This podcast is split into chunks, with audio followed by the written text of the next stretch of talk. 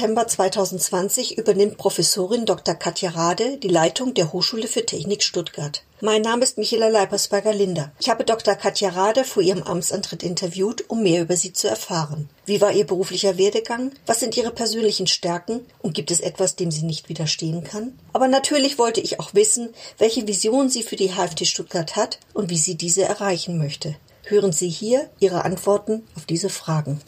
Erstmals in der Geschichte der HFT Stuttgart ist die Spitze im Rektorat mit einer Frau besetzt, die zudem nicht aus der Hochschule selbst, sondern von außerhalb zu uns kommt. Auf was müssen wir uns denn gefasst machen? Ich vertrete den Anspruch, dass Hochschulen ein ganz wesentlicher Bestandteil dafür sind, Gesellschaften zusammenzuhalten und Gesellschaften auch gemeinsam unter wissenschaftlichen Aspekten weiterzuentwickeln. Herauszufinden, wofür steht diese Hochschule und wie können wir uns hier an diesem Standort Stuttgart einbringen, dass wir gesellschaftliche Zukunftsfragen gemeinsam lösen. Das ist mir ein ganz, ganz großes Anliegen und ich möchte dafür genau diesen Prozess einleiten und mit möglichst vielen Hochschulmitgliedern gehen. Das ist aber dann ein längerer Prozess, den Sie beschreiben. Das geht nicht von heute auf morgen. Ich habe mir wirklich das Jahr 2020 und das gesamte Jahr 2021 vorgenommen für diesen Strategieprozess. Und wenn wir zu Beginn des Jahres 2022 einen gemeinsamen Struktur- und Entwicklungsplan mit einer gemeinsamen Vision und gemeinsamen klaren Zielen haben, dann wäre für mich das äh, ein Erfolg. Tradition und Innovation sind zwei Begriffe, mit denen die Hochschule sich identifiziert. Welchen Stellenwert hat es für Sie als Rektorin einer so traditionsreichen Hochschule zu sein? Und was verbinden Sie mit Innovation? Der Stellenwert ist für mich schon so, dass ich das als ganz, ganz große Herausforderung sehe, an dieser traditionsreichen Hochschule für Technik Rektorin werden zu dürfen. Es war für mich wirklich eine Ehre, als ich gewählt wurde. Dass die Hochschule innovativ ist, das hat sie in den letzten zehn Jahren uneingeschränkt unter Beweis gestellt. Wir haben wirklich ganz, ganz tolle Projekte in unterschiedlichen Bereichen und vielleicht eine interdisziplinäre, stärkere Verknüpfung ist für mich der Wunsch, unseren Beitrag dazu zu leisten, dass wir die drängendsten Zukunftsfragen auch gemeinsam lösen wollen. Und mich hat auch an dem Profil gereizt, dass die drängendsten Zukunftsfragen eben nicht aus einer Monoperspektive betrachtet werden, sondern in wirklich verschiedenen Bereichen interdisziplinär auch zusammengeführt werden. Und da sehe ich einen großen Vorteil zur Lösung von Zukunftsfragen. Ja, da die Hochschule ein großes Potenzial, gar mhm. keine Frage. Was ist für Sie ganz persönlich die größte Herausforderung als Rektorin unserer Hochschule? Die größte Herausforderung ist es wirklich, Menschen mitzunehmen. Es ist nicht möglich, einen Strategieprozess top-down zu gestalten, sondern die äh, gesamten Mitglieder der Hochschule davon zu begeistern, wo wir zukünftig hinwollen. Ihnen das Gefühl zu geben, dass wir ihren Beitrag auch brauchen, um ein großes Ganzes zu werden. Das ist für mich die größte Herausforderung. Aber auch gleichzeitig das, ja, das größte Glücksgefühl, wenn es gelingt. Sie waren in den vergangenen Monaten, sofern das möglich war und immer mit den gebotenen äh, Sicherheitsabständen und Auflagen, öfter an der HFT Stuttgart. Wie war Ihr erster Eindruck von unserer Hochschule? Sehr strukturiert, ein sehr strukturiertes Vorgehen. Die Kolleginnen und Kollegen wirklich sehr intrinsisch motiviert.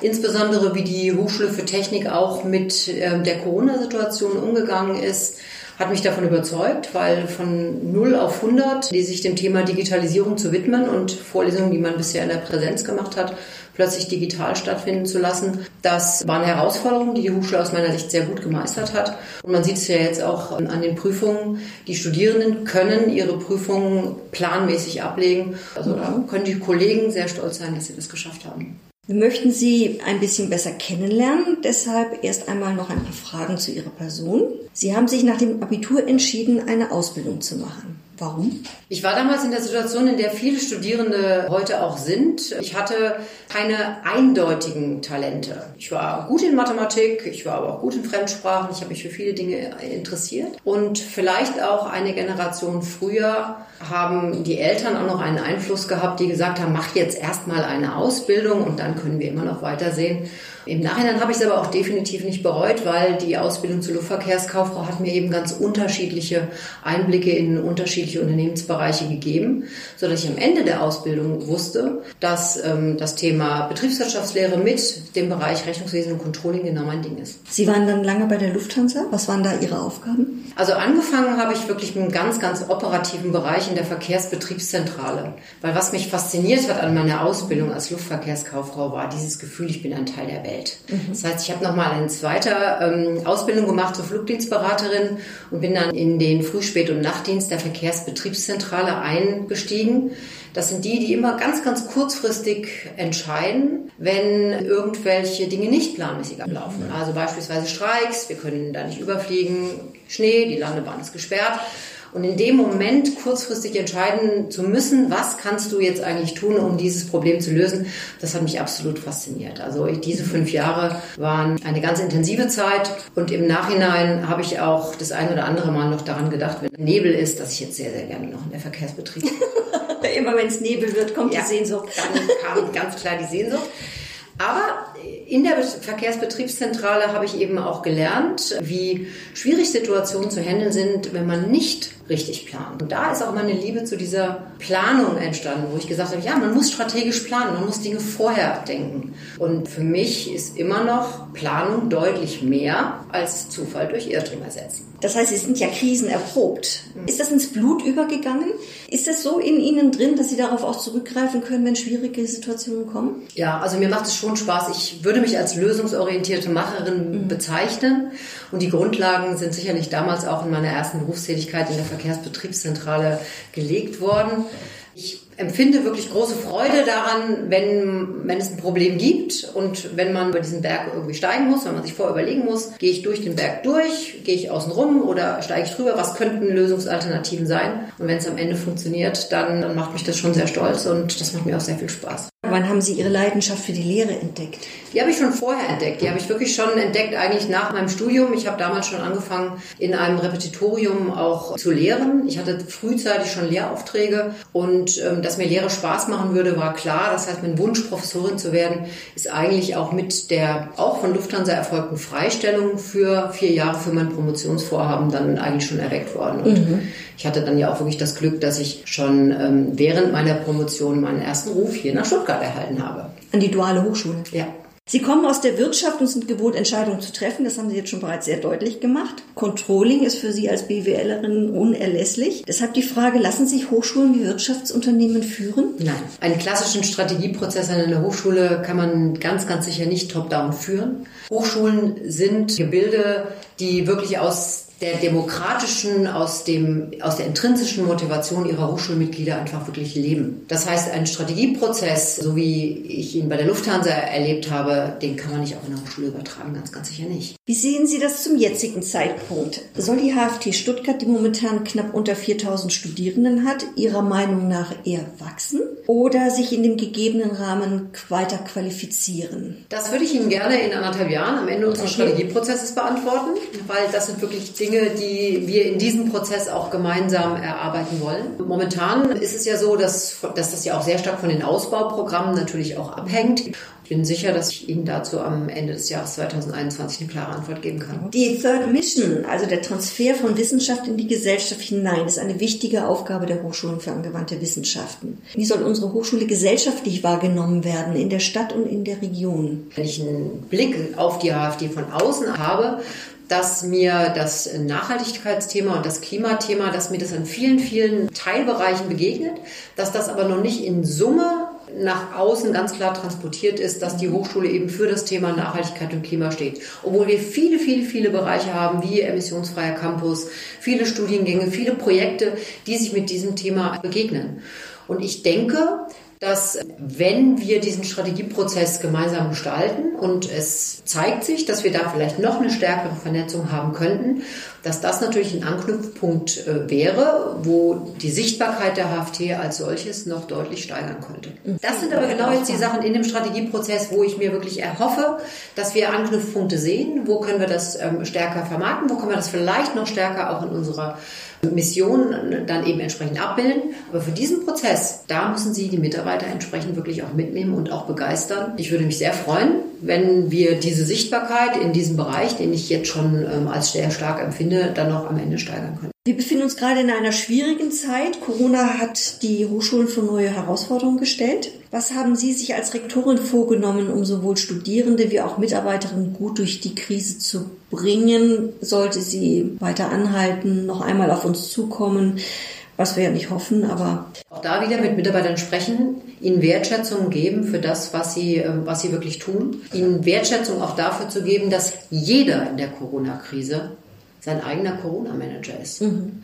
Und das ist, glaube ich, wirklich ein Punkt, der, der häufig so ein bisschen untergeht, dass äh, für alle in jeder Position diese Herausforderung eine zusätzliche Belastung ist. Ja. Sowohl privat, aber als auch dienstlich. Das heißt, jeder einzelne Mitarbeiter hat aufgrund der Corona-Krise eine zusätzliche Belastung. Mhm. Und ich glaube, das zu thematisieren, sich dafür zu bedanken und das auch zu sehen, mhm. dass das momentan so ist, das ist ein ganz wichtiger Faktor und hoffe ich, hilft uns dann auch für die Zeit, die ich nicht glaube, dass sie in einem halben Jahr zu Ende ist. Mhm. Welche Richtung wird sich die Lehre in den kommenden Jahren entwickeln? Digitalisierung war ja schon immer irgendwo ein Thema, aber das war jetzt ein Crashkurs, den man geplant wahrscheinlich so nicht hätte in Bewegung setzen können.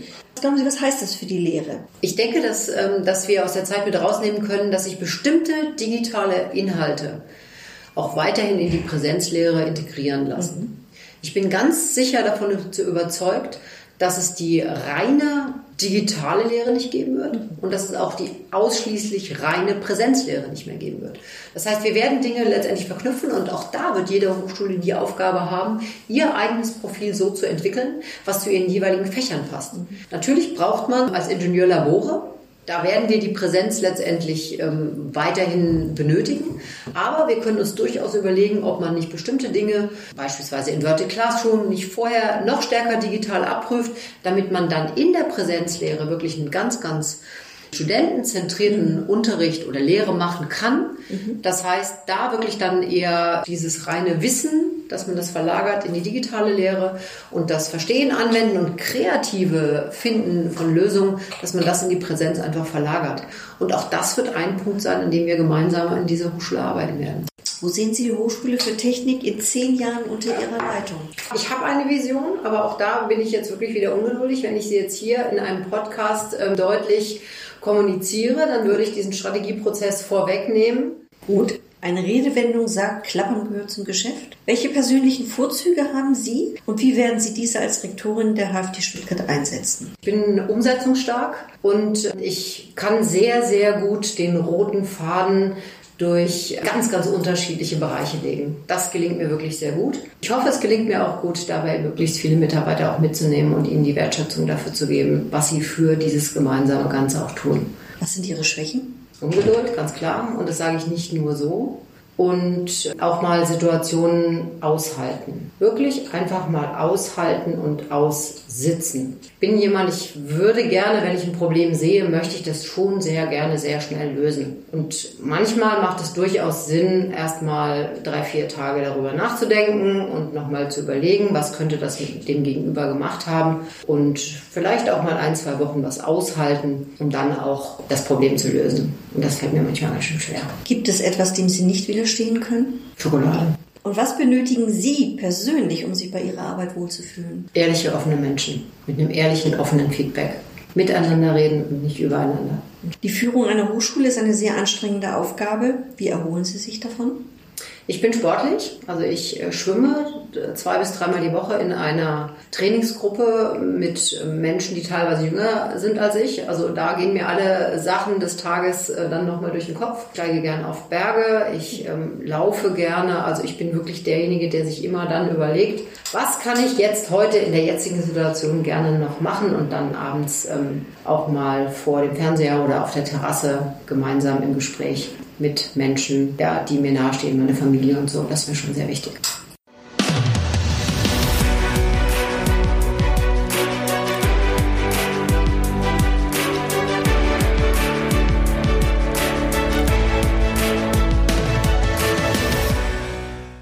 Vielen Dank fürs Zuhören. Das vollständige Interview mit vielen weiteren Fragen und Antworten finden Sie online auf der Webseite der HFT Stuttgart. Wir wünschen Ihnen bis zum nächsten Wiederhören eine gute Zeit.